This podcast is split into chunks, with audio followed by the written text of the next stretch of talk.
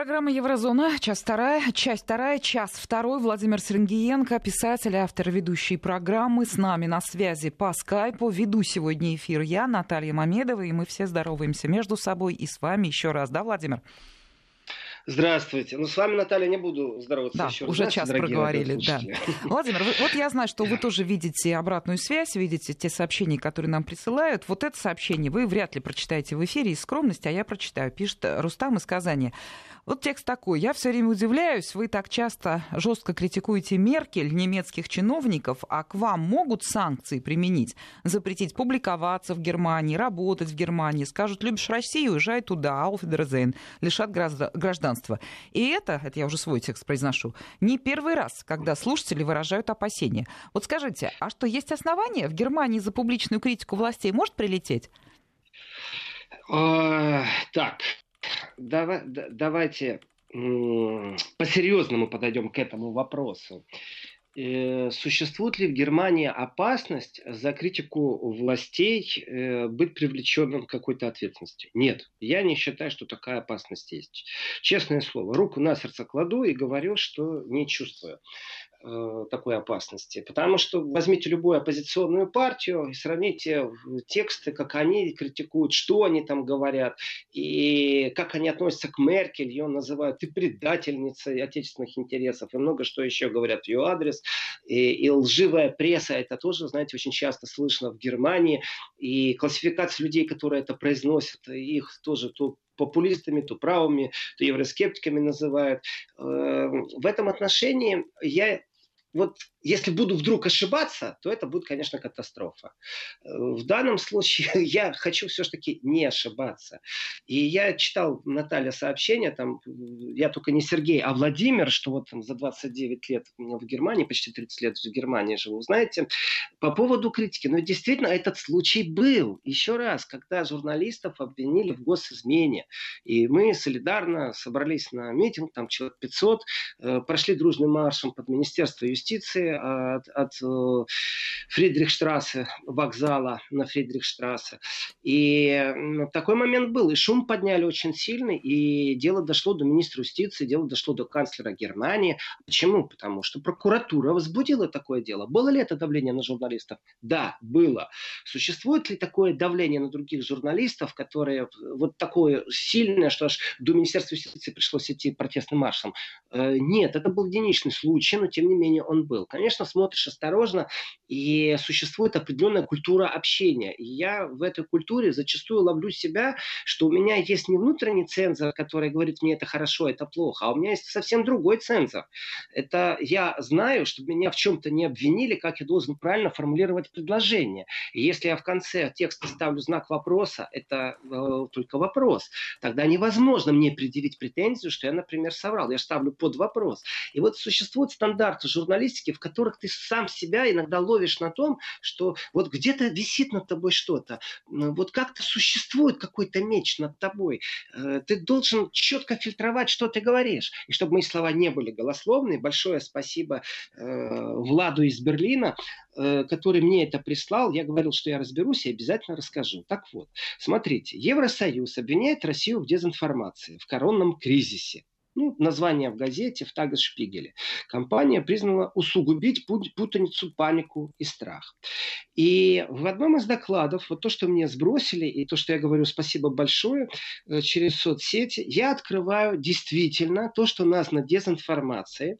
И, и я с большой гордостью говорю, что мы их поймали. То есть я не изучаю все случаи дезинформации, которые нам приводят, но существует методичка, по которой они работают. И вот в этой методичке они в том числе мою программу Еврозона непосредственно есть ссылка, нажимаешь пальцем и прямо открывается ссылка на такой-то минуте, на такой-то секунде 29.02 программа, в которой как коронавирус влияет на политику Европы.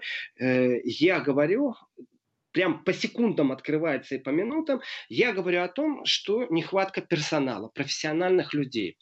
А, и это дезинформация из Кремля. Я так рад, что это произошло. Вот как они штампуют вот эти вот отчеты. То есть открываем немецкую прессу, слушаем немецких политиков, которые не стесняются рубить правду матку, и, говори, и они говорят о том, что не хватает специалистов. Берем источников, врачей, которые в больнице остались ночевать, потому что не хватает рук. И это хватает у них профессионалов? Нет, не хватает. Начали бы, врач не, не остался бы там ночевать. Но они говорят, что это дезинформация из Кремля. Наведите порядок, алло, немцы, наведите порядок у себя в больницах. Потом наведите порядок у себя в методичках. После этого говорите, что Россия дезинформирует. Россия, между прочим, говорит вам о том, что наболела. И ничем на эти слова не отличаются от того, что говорят политики. Притом они основаны на ваших же публикациях, вашей же газете. Это я сейчас обращаюсь к тем коллегам, которые в Германии очень внимательно слушают еврозону, а потом вносят это как дезинформацию. Нету проблем в Европейском Союзе э, с медперсоналом? Нету. Нету в Германии. Германия очень даже готова. Вы считаете, что Кремль таким способом э, наносит какой-то ущерб и вводит путаницу, пишете статьи, заголовки. Нет, ребятки, это вы действительно в инфовойне находитесь, и лучше займитесь проблемами действительно собственного медицинского страхования. Если у вас все в порядке, и вы уверены, что вы совсем справитесь, даже если 70% населения заболеет, я рад за вас. Тогда помогайте итальянцам по-настоящему, по-солидарному, беру слово по-советскому, в кавычки, именно по-человечески. Помогайте в Евросоюзе тем, кто в этом нуждается. То есть мы, получается, поймали сейчас европейцев, которые, там же э, количество случаев дезинформации, у них счетчик работает. Мол, из Кремля идет дезинформация. Понимаете? И случаи, когда критикуешь их систему здравоохранения, они это назвали дезинформацией, что у них профессионалов не хватает. Молодцы, ребята. Можно тогда вот так вот относиться ко всей их статистике и всем претензиям, которые идут к Кремль, вот э, именно так и относиться. Э, Давайте, Другое дело, что... как бы я вот добавлю еще тоже почитаю сообщение, абсолютно то же самое говорит, в том же ключе, просто новый факт. Пишет нам Юрий. Читаю, по радио в Германии не было никаких сообщений о помощи России, Италии. Сейчас, секундочку, сообщений. Вот. Ни положительных, ни отрицательных, ни о запрете пролета через Польшу. На работе постоянно слушаю местный инфоканал, я его не называю, вы сами сейчас назовете, я боюсь ошибиться, а, в немецком языке, а дома слушаю Вести ФМ. Эм. Подпись Юрий. То есть получается, что вот в этой инфовойне еще и оружие просто не рассказать. Про промолчать, особенно о положительном Я, явлении. Наталья, должен внести сразу корректировку. Во-первых, не было запрета на пролет по Польше. Ну, не было такого запрета. Просто его не было. Это мусолится. Кто-то сказал, кто-то ошибся, кто-то подумал, кто-то предположил. Мне все равно, откуда э, первый источник пошел. Э, существует линия пролета, которую можно легко очень найти э, в интернете. И почему вроде как не по кратчайшему расстоянию летел самолет, еще раз, как версия, может быть, это связано с бюрократией, просто не захотели с Польшей связываться. Но запрета из Польши не было. Об этом Польша говорит. А вот что касается молчания, является это инфовойной или нет, вы знаете, Э, я не могу сказать, что не было э, по радио сообщений. Ну, во-первых, тяжело такое, знаете, понятие по радио, там не сообщали. В радиостанции очень много, какая-то сообщила, какая-то нет. Джаз Радио Берлин точно не сообщала. Хотя, может, они как раз и сказали. Но э, вот что касается того, как это преподносится, вы знаете, эм, в принципе, я бы с удовольствием сел с коллегами, которыми вот пошагово разбирать каждую претензию, которая относится к российским СМИ, Э, которые, например, работают на внешнем периметре, например, на немецком языке. Почему они так боятся некоторых вещей? Почему собственную же критику, которая звучит в той же Германии э, по поводу там, системы здравоохранения, послушайте, что там говорит левая фракция в Бундестаге. Просто послушайте их. Послушайте, что говорят альтернатива для Германии. И вы поймете, что это голоса внутри Германии. То есть это не имеет никакого отношения точно ни к России, ни к Кремлю. Освещение этих процессов и мое личное мнение, э, да, неприятно, наверное, слышать. И тоже я эмоционально ответил очень настойчивой нашей радиослушательнице, которая настаивала на том, что э, существует прекра- прекрасный, не буду его пиарить, э, медицинский комплекс в Германии, что это большая разница между туристом, который оплатил VIP-сопровождение, и И между тем, как тебе оказывают первую помощь. И да, действительно, я э, вот свою грустную историю могу сказать так, что ко мне не подходил врач три часа с острыми болями, а рядом со мной э, лежала беременная женщина. Рядом с ней сидел муж. То она кричит, то я кричу. Э, вот. А когда ее муж вышел, он взял наши руки, соединил, чтобы мы друг друга держали и поддерживали. Это в том же хваленом немецком госпитале. Да, и такое было. Единичный это случай или системный? Для меня это был не единичный случай, со мной связанный. А кто-то говорит, что вот э, это тоже является дезинформацией. Да, Бог вам в помощь, если вы э, так относитесь и такую статистику подаете. Вот так можно относиться к заявлениям Евросоюза, на основании чего она сделана. Почему немцы так себя ведут? Почему итальянцы так себя ведут? Почему вообще мейнстрим пробует все время, э, вот даже во время коронавируса, ну кажется, ну давайте как-то объединяться, давайте как-то действительно включим человеческое, базовую ценность какую-то, которая нас объединяет. Зачем же вы э, вот выставляете Россию в таком свете?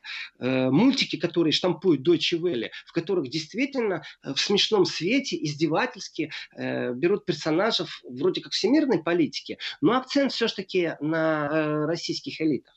Почему они это делают? Для кого? Для немцев они за немецкие деньги это делают? Нет, они не делают это для немцев. Они делают это для тех, кто на русском языке увлекается этими вещами. Они усиливают протестные настроения, конечно, такими вещами. То есть заранее создавая негативный образ. Там образ абсолютно негативный. Там сатира на пахнет.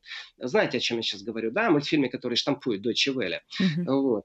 Э, я не говорю о качестве. Я не говорю, качество, знаете, такое, художественная ценность, я об этом тоже не говорю. Потому что у нас могут быть разные взгляды. Я говорю о том, что они сознательно создают негативный образ. То есть, если в России есть часть населения, которая может относиться э, по-разному э, к руководству страны, почему бы и нет, как и в любой другой стране.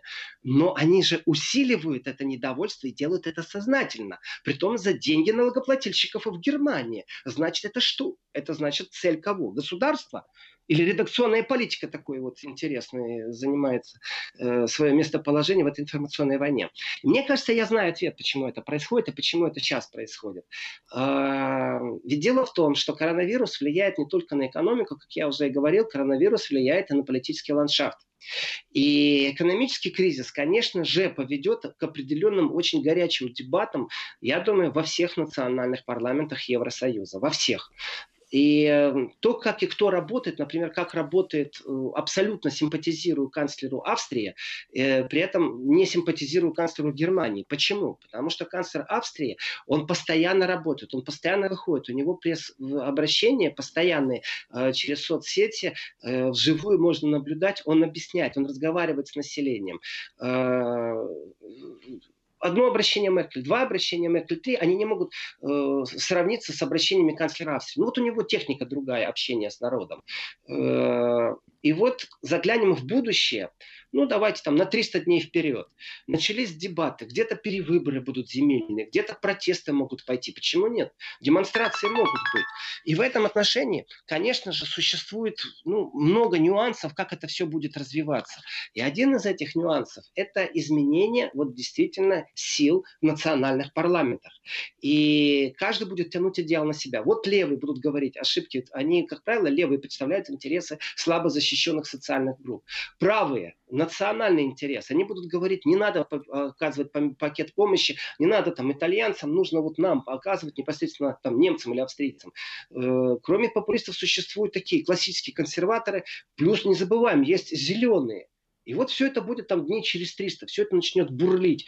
Э, надеюсь, коронавирус э, со своей пандемией закончится, победим мы его.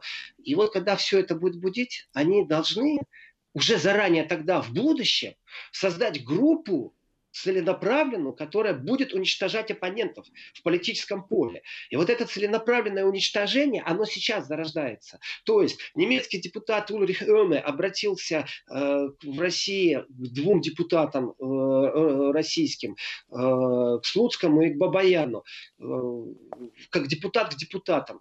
Э, у него берут интервью немцы, спрашивают там, почему к России вы обратились. Он говорит, потому что я доверяю, потому что у них по-другому системный подход в сфере здравоохранения.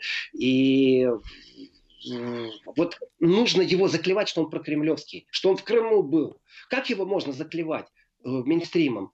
Вот здесь нужно создать статистику, по которой э, будут прокремлевские, будет дезинформация из Кремля, как они говорят, и на основании этой статистики, на основании заявлений, которые сегодня штампуются, они в будущем будут целенаправленно и медийно уничтожать тех, кто будет, например, выстраивать отношения с Россией напрямую и требовать снятия санкций с Россией. То есть они думают наперед. Вот это очень важный момент. Они уже живут в будущем. И эта черта достаточно правильная, жить в будущем и просчитывать. И я считаю, что правильно об этом и говорить. Если есть претензии, то давайте сядем, давайте соберемся, журналисты так из Шпигеля, сядем и поговорим. Почему вы так себя относите, э, почему у вас заранее информационный враг и такое сильное внимание у вас э, Россия э, забирает практически все ваше внимание.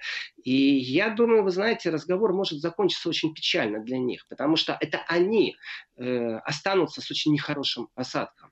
Хм. Эффект был, вот у меня первый эффект был наблюдение, как изменяли, изменили люди свое впечатление о России, когда был чемпионат мира по футболу. Я об этом много говорил, и действительно вот э, открытые ворота сыграли очень большую роль.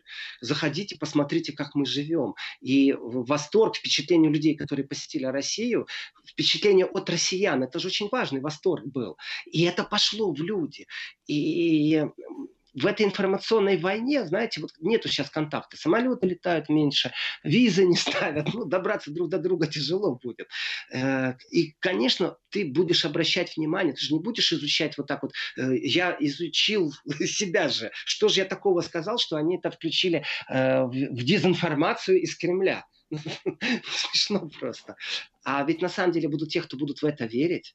И намного легче, например, при выборах э, бургомистра какого-нибудь города в Саксонии сказать, ой, он же был в Крыму, он же пророссийский. Только я теперь говорю, не, ребятки, это я раньше рассказывал, что э, Кремль Фрештея или Путин Фрештея, тот, кто понимает, это не обидное слово. Э, это если ты понимаешь оппонента, это очень хорошо и в дискуссиях тоже. В, люб, в любой полемике понимать э, даже имея другое мнение, это хорошо оппонента. А теперь я буду говорить про российский, отлично, горжусь. Вот там помните, Наталья, сообщение, что э, я живу столько лет в Германии, я имею в виду я, ваш покорный слуга Владимир Сергенко, живу столько лет в Германии, когда говорю наши, то люди могут подумать, что немцы. Нет, для меня наши, извините, остались наши. И очень многие в Германии, поверьте мне, смотрят телевизор российский, э, болеют именно за наших с точки зрения, вот как выехали кто-то 30 лет назад, а кто-то и 40, кто-то 20. Наши остались, это понятие все-таки связано с Родиной. Вот я родился в Советском Союзе.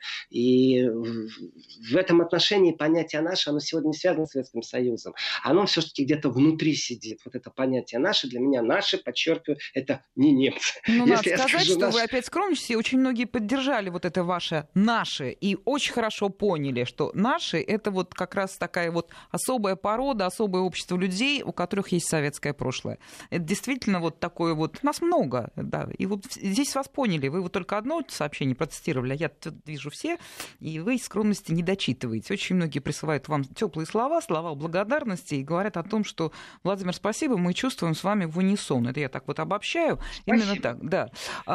Владимир, вот у меня есть к вам предложение. Сейчас уже до новостей мы эту тему поднимать не будем, потому что она довольно большая. Вот посмотрите, из Санкт-Петербурга слушатель просит объяснить, э, итальянцы, немцы, а где мигранты? Про них хоть кто-то что-то знает? Если готовы, давайте после новостей скажем. И если можно, я напоминаю, ну вот коротко. Я знаю, что Швеция это не ваша страна, вы хорошо знаете ситуацию в Германии, в Австрии, вот такой, в Центральной Европе.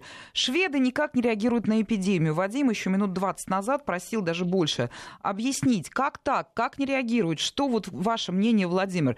Ну, хотя бы короткий комментарий. Значит, я читал эту новость э, по поводу шведов э, и их восприятия. Вы знаете, э, не то, что там... Все-таки я занимаюсь Евросоюзом.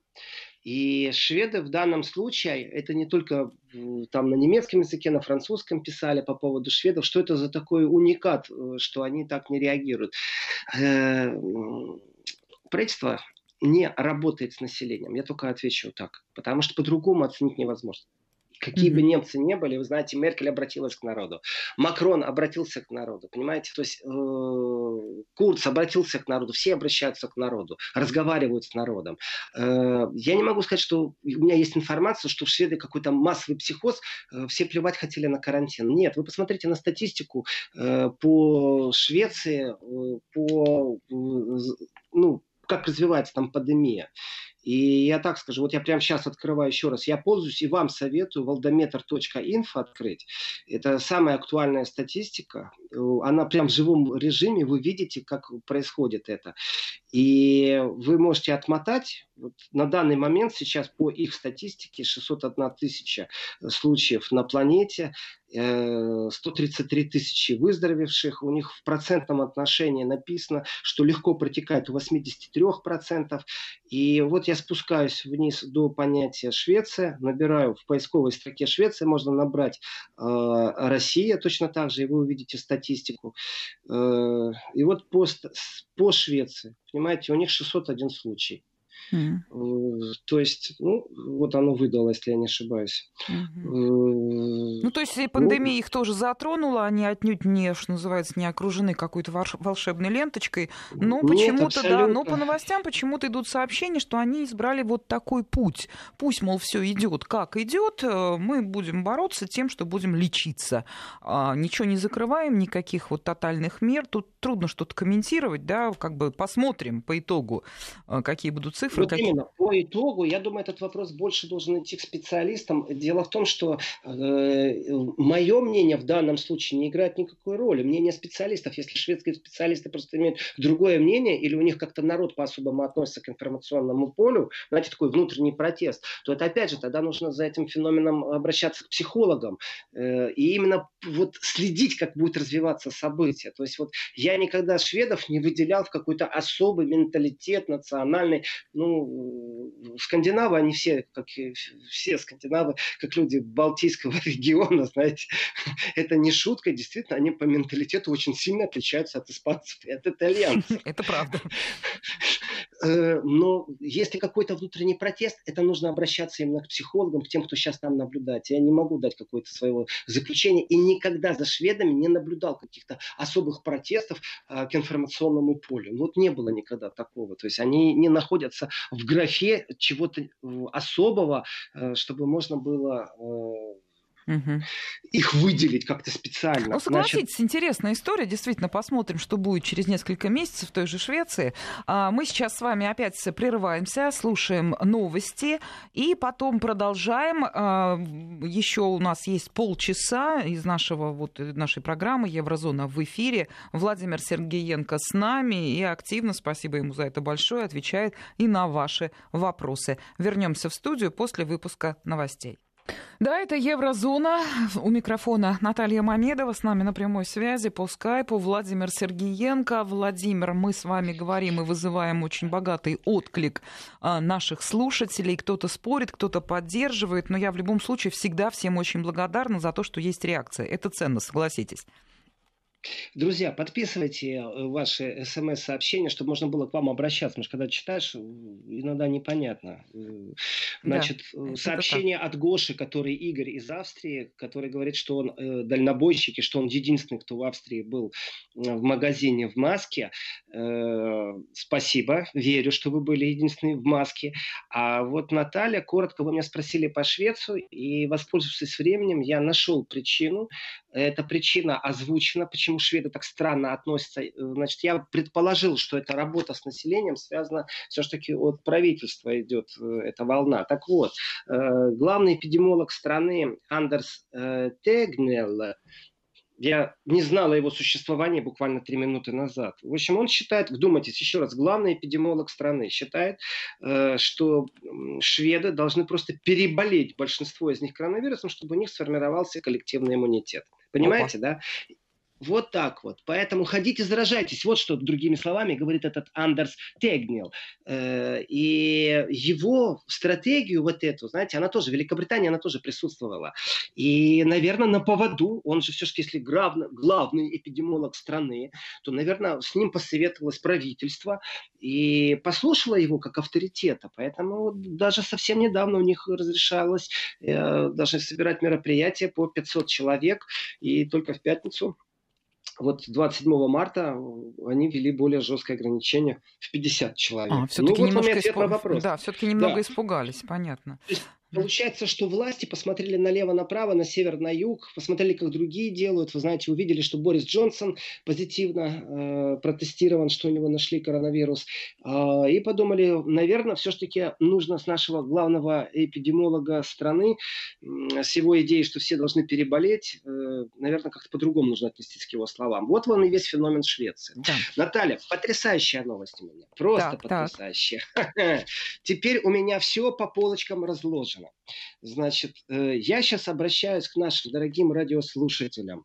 Я сейчас обращаюсь к нашим недругам. И самое главное, я в начале программы Еврозона сказал, что тем, кто нас подслушивает, а потом перевирают.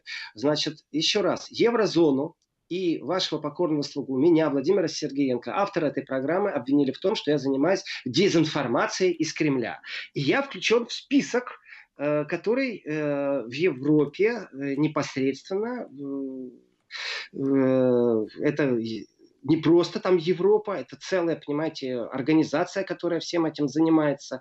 И прям по минутам и по секундам э, стоит, что коронавирус влияет на политику Европы. Программа 29.02.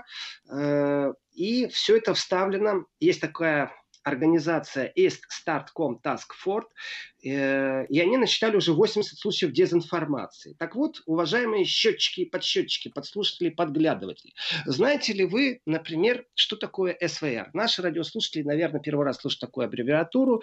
Так вот, СВР – это Вест Рут, Рундфунг. Зюдвест Рундфунг, слово тяжелое для не немецко говорящего человека. Это общественная телерадиокомпания земель Баден-Вюртемберг и Рейнланд-Пфальц.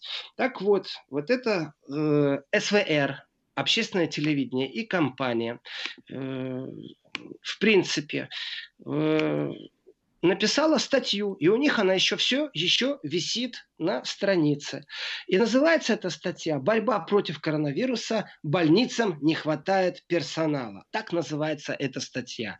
Дальше. Поймали мы их. Понимаете, как они пропагандой занимаются, Наталья? Дальше. Они говорят, что не хватает э, в больницах сейчас непосредственно 1500 э, Флегекрефты – это те, кто по уходу, это, как можно сказать, медбрат, медсестра вот, по уходу. Ну, медицинский Нянечки. персонал, да медицинский персонал и непосредственно 400 врачей. Ребята, все претензии по поводу дезинформации из Кремля перенаправляем действительно на общественное телевидение э, Зюд Вест Рундфунг. Общественная, еще раз, телерадиокомпания земель Баден-Вюртемберг и Рейнланд-Фальц. Э, вы понимаете, да? То есть оказывается, это дезинформация из Кремля. Ну, понятно. Смешно. Ну, да. Смешно. Ну, Понимаете, да. вот, так вот, вот так они и штампуют. Они, видите ли, насчитали 80 случаев дезинформации. И непосредственно еврозону даже туда включили. Молодцы. Там даже по секундам написано, на какой минуте, на какой секунде нужно открывать. И я говорю из студии, э, что не хватает персонала. Потрясающе. Оказывается, мы занимаемся э, дезинформацией из Кремля. Вот. Э, на основании того, что говорит общественная телекомпания Рутфунд. Ну, что я могу сказать? Вы знаете, Э, по поводу дезинформации, вообще вот почему это так идет. И действительно, я настаиваю на формулировке. Они заглядывают в будущее. И они понимают, что не избежать изменений или турбуленций Э, в поле политического взаимодействия. То есть политический ландшафт, конечно же, э, очень сильно изменится. Почему? Потому что наше восприятие жизни будет изменено. Э, понятие европейской солидарности, проект Евросоюз, его нужно сохранить ради проекта или действительно Евросоюз будет гарантировать членам Евросоюза полное финансовое обеспечение, спасение в любой критической ситуации. Я не знаю, как Евросоюз будет помогать Италии, у которой больше двух триллионов евро внешний долг. Вдумайтесь, 2 триллиона. Это никакими бондами, никакими там гособлигациями спасти невозможно. При том, что туризм вообще умер в Италии. Нет его. Это что, теперь всех насильно будут в Италию гнать, чтобы они там э, посмотрели э, где Ромео и Джульетта целовались. Ой, ну ладно, и... Владимир, как только Италия выздоровеет, с туристами у нее не будет проблемы. Без всяких э, Ромео и Джульетта один Рим чего стоит. Тут уж я встану на защиту, а вопрос у меня к вам есть. Вот какой. А вы... я вам скажу, а одна Москва чего стоит? Ну, это вообще вне конкурса. Ну вот вы про Италию, мы с этого начинали программу сегодня. Хотела вернуться. У меня вот к вам действительно вопрос, как вы считаете, вот это вот высказывание Матео Сальвини, вот где он сказал, что это не Евросоюз, не Союз, это гнездо змей, и что победим вирус и подумаем о том, чтобы покинуть Евросоюз Евросоюз. Это он, что называется, угрожает, кулаками трясет от обиды великой на Евросоюз, на Брюссель? Или правда? Возможно, ну, хотя бы такое движение на уровне обсуждения среди политиков? Э, вы знаете, я очень плотно общаюсь с некоторыми э, политиками в Европе, в Евросоюзе.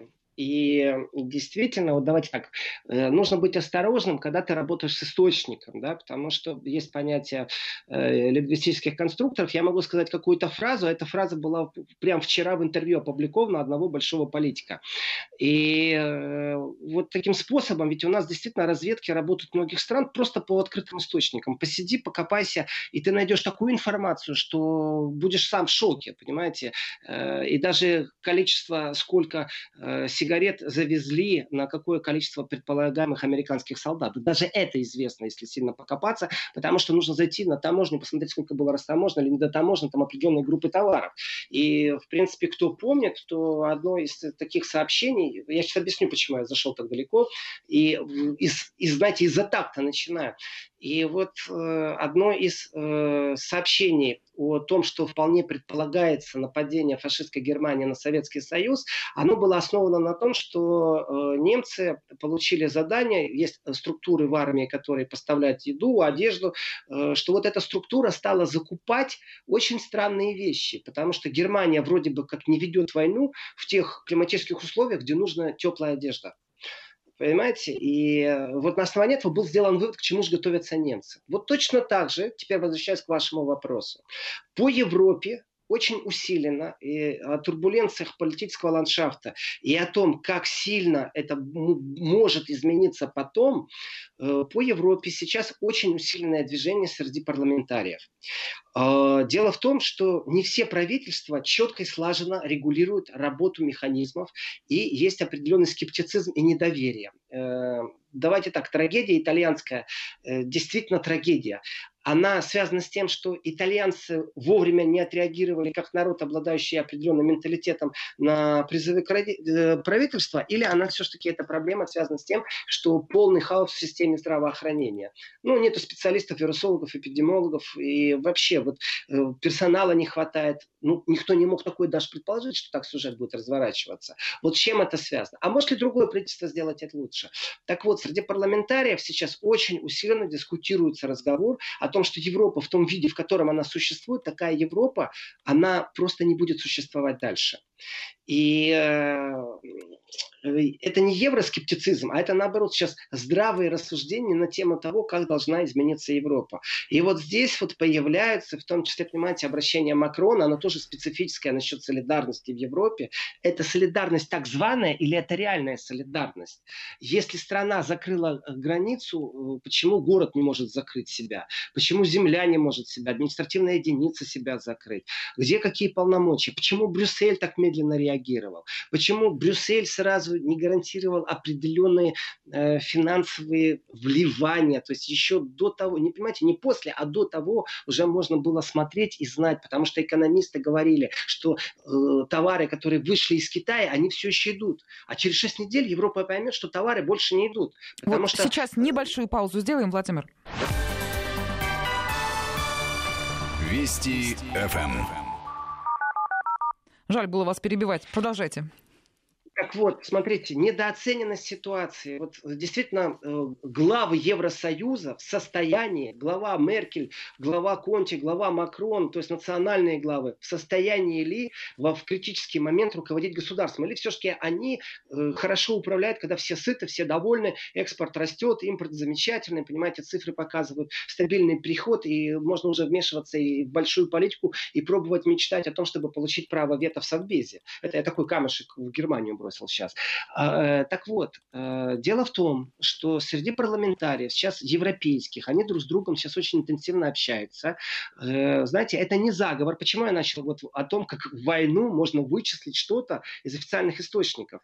Действительно, разговоры серьезные на тему того, как должна измениться Европа после коронавируса, в смысле, как формирование Евросоюз. И вот здесь вот есть два абсолютно разных вектора. Первый – это усиление вертикали Брюссель, то есть вот полное усиление вертикали. Второе, это наоборот, усиление горизонтали. То есть э, Брюссель как таковой с вертикалью никому не нужен, а нужна горизонталь, в котором, ну да, мы общаемся через Брюссель, мы, может, будем под какие-то стандарты подгонять, в том числе и наше э, юридическое право, наши суды, таможенные правила, э, но, в принципе, должны полностью оставить все остальные права национальному собранию, то есть парламенту и кабинету министров, и главам государства. То есть эти две линии, вертикаль вертикаль и горизонталь сейчас вроде бы еще не вошли в клинч. Но на самом деле разговоры об этом очень серьезные идут.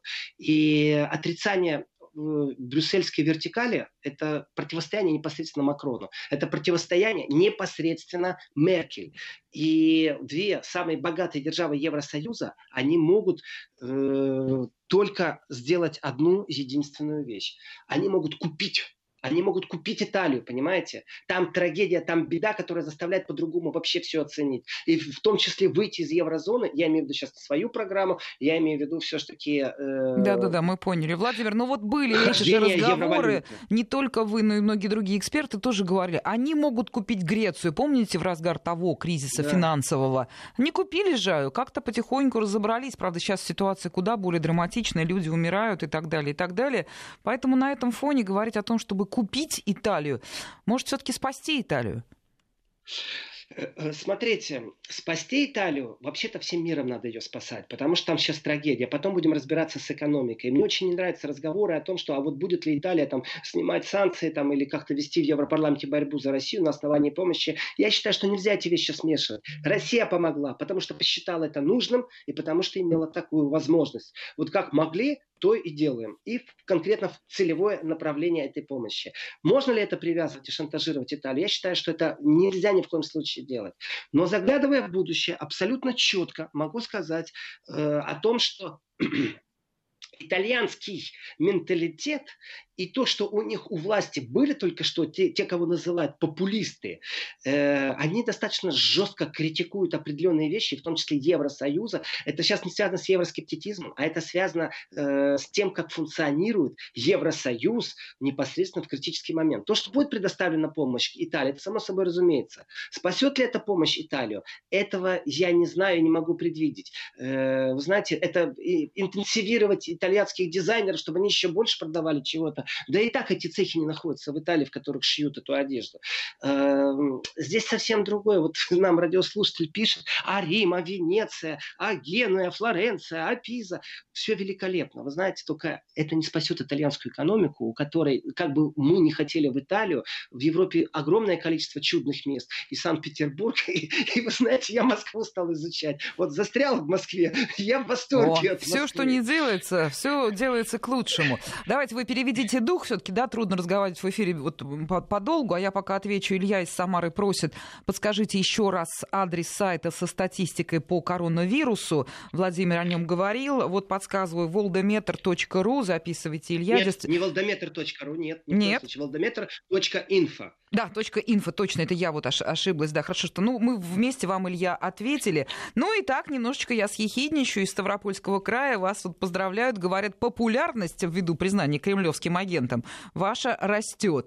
А, так что здесь вы находите полное приятие в, в наш, среди нашей аудитории, и вот все эти вот ваши тексты, которые так вот с, с юмором вы говорите о себе, ехидничаете, а в общем-то, конечно, э, хорошо при, принимаются эти тексты. Это я вам говорю точно, потому что я точно так же вижу все сообщения, вы отвечаете только на те, которые, эм, ну, что называется, несут какой-то вопрос. А те, где идут комментарии, это я вот уже беру на себя. Опять же, говорю, ваше чувство скромности не позволяет это зачитывать в эфире.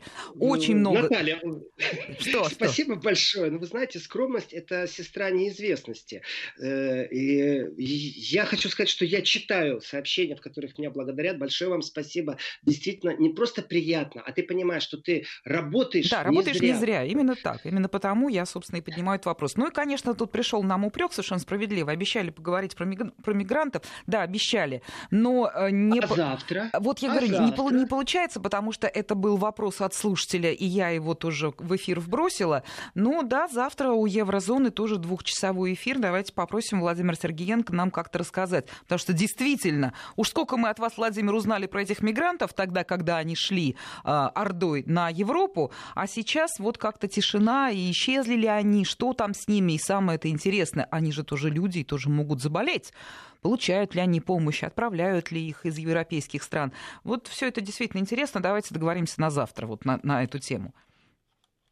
Давайте, потому что есть, есть нюансы, и, и э, здесь вот на самом-то деле, вот еще раз, у Евросоюза как формирование, э, знаете, от кого самая жесткая критика сейчас в Евросоюзе идет? Не, поверьте, вот я в этом отношении даже рядом не стою с правозащитниками, которые занимаются мигрантами. Так. Э, к сожалению, Евросоюз э, делает вид, что их не слышит, потому что там э, ну, много нюансов, но давайте действительно будем об этом завтра поговорю и расскажу об этом более подробно. А вот хочу поставить еще точку по инфовойне да. и по изменению, вот то, что вы процитировали, Наталья, по поводу Евросоюза, да, действительно, вы знаете, атакуя Россию, на самом деле, ведь атакуют не Россию зачастую.